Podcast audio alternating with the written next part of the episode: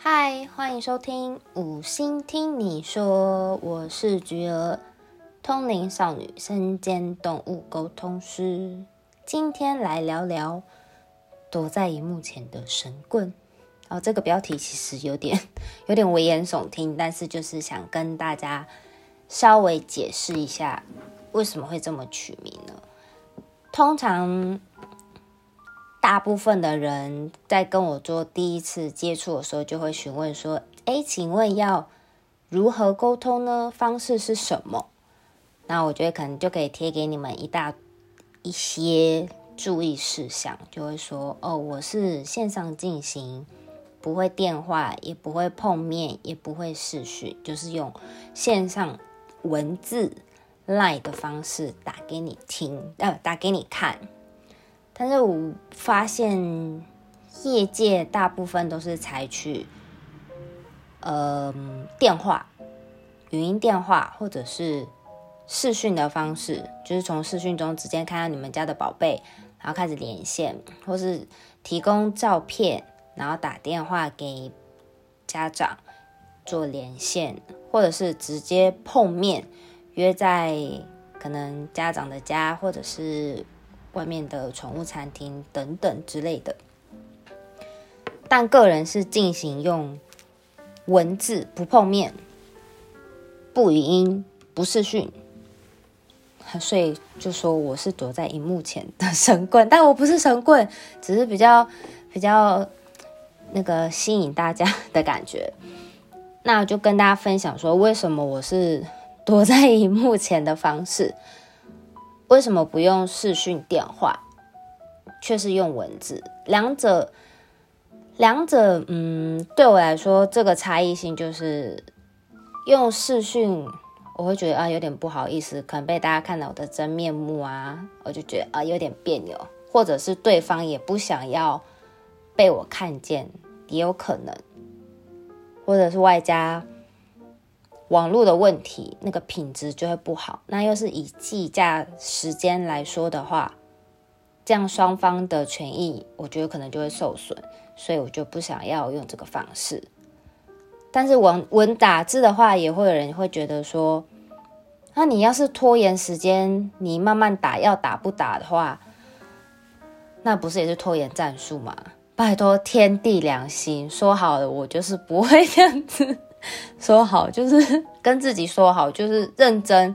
我要是中间跑去上厕所，我也会跟家长说：“你等我一下，我跑去上个厕所，或我暂停时间，然后我待会回来会继续这样子。”真的是天地良心，真的啦。然后 电话的优点就是可能就是很快速，我还可以揣摩动物的声音给你听。比如说对方很嗲，我就可能会耍嗲小公主的口气模仿给家长听啊。但是假设今天这个动物的声音或者是它的语气真的是太特别了，我也会用语音的方式录音，有没有？赖可以录音截取一小段，模仿给家长说：“哦，他刚刚是怎么耍的？”就说：“哦，不要之类的这种这种一小句的语音。”那缺点就是像刚刚说的网络的不稳，或者是对我来说啦，我觉得。用是用讲电话方式，我会分心，因为我一边可能还会听家长讲话，而且我大部分在做沟通的时候，我都是眼睛闭着专注，闭着连呃收到讯息，我再张开眼睛打字，都是这样闭着张开，闭着张开，所以电话对我来说，中间要是有家长提问或者是突然讲话的话，我就觉得我可能会被。打断思绪，那那样子的品质，我就会有所保留。我就会觉得说，这样子我能给的并不是真的很准确，品质上可能会有些顾虑，因此我就不采取用电话，甚至就是视讯或者是碰面。那对我来说更不用讲了。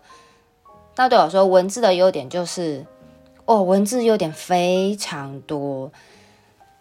文字我我都是一五一十的传递动物给我的讯息，我都是尽量能揣摩我就揣摩，甚至他讲一句话，但是同样的句子对不同人的观点来说，都会有不同的解读。假设好了一句话，比如说宝贝会说：“你为什么不吃？”但是这句话纯用文字看起来，你没有口气，就会觉得是在凶人吗？或是在质疑人，或者是在指使人？你为什么不吃？那我另外方式说：“你为什么不吃？”只要口气不同，那就会有不同的感受。所以。在打文字的时候，我后面可能还会再刮胡说哦，口气是撒娇，或是口气是无奈的心情，或者是带有什么样的情绪，我都会尽量去注解，让家长可以明白说哦，你宝贝当下的感受跟情绪是如何。假设中间有任何的不懂，或者是有很多疑问，那我们都可以在沟通结束后，家长再跟我做。呃，查证我都觉得这是非常 OK 的，就是时间就算到了，后面我们要闲聊、尬聊，或者是想要了解更多任何关于宝贝的事情，都可以，我都没有关系。就是我会在你预约的那个时间内，尽我所能的去回答你想问的问题，以及宝贝想要传达讯息。那如果中之后时间到，你不懂刚刚宝贝。说讲的话是什么意思，或是不够理解，有点模糊，我都很乐意会在详细的解释给你听，甚至会打一大堆。我有时候会觉得我是不是有点太自作多情？会不会现在家长会觉得怎么话那么多，这么爱聊？明明明明我时间已经到，我还有事情，我没有想要跟你聊，你还聊那么多。我有时候会觉得会不会家长会有对我这种看法啊？受伤。再就是，再一个很大优点就是。我在沟通的时候，我那个记忆力真的是完全像是嗯，就是失忆，真的是失忆。每次就想要跟别人分享说，哦，那个动物多可爱，多怎么样，完全讲不出来。可是我当下就是刻骨铭心。但是只要沟通一结束，我再回想刚刚动物聊了说什么，聊了些什么生动有趣的事情，我真的几乎忘光光。就好像那些讯息都是从我脑袋中呼啸而过，哦，穿过穿过水无痕，穿过水无痕的那种概念，真的都没有留下来诶。所以要做文章分享的话，我没有透过这些文字去回溯当时的情境跟感受，我真的打不出文章，完全就是对，就是写不出文章。就是这样，这对我来说是非常非常大帮助，而且也可以让让家长在事后过几天，或是有时间好好整顿当天的沟通内容，做一些调整，生活上的调整，不管是宝贝的诉求，或是宝贝的对你的喜欢，或是对你的感动，我觉得那都是很无价的回忆，很珍贵。那我觉得有时候用电话，因为我之前也曾还没有在做宠物沟通的时候，我自己也沟通过我们家养的狗狗。那个时候是用电话语音讲。其实人很奇怪，就会想要听你当下想听的东西。你可能没那么重要，或者是你可能没有很注意或是注重的话题。你自动会去过滤，呃，忽略掉它。所以到后期，我现在已经过了，嗯，有六年了吧，六年了。叫我去回想当初，当初宝贝给我一些什么样的讯息，我真的都不记得，只记得我想记得的。所以我觉得用文字对我来说，不仅我可以记得，那家长也可以记得，甚至你过一年两年再回头看那些对话，是觉得。很感动的，有时候我回去看一些以前的案例的那些对话，我会觉得哇，好感动，就可以马上融入当时的气氛。我觉得这是很棒的，因为用文字就可以保留。甚至之前也很特别，就是关怀某一个家长，就说：“哎，最近你们家宝贝还好吗？或是怎么样？”好像后来他就跟我说，宝贝已经过世了。我说。呃，我就是一番关怀与安慰之后，就说没有关系，反正他之前所传达的讯息，你都你都知道嘛？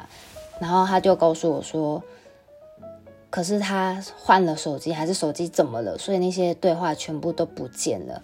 哇，我听了觉得很着急。我说没有关系，我这边还有档案，我传备份给你好不好？他就觉得哇很感动，他就说好没问题。就是我觉得这个东西有被留下来的感觉真的太棒了，你不会觉得很遗憾，或者是错失掉了什么，因此就会让我更坚定的意图、意愿。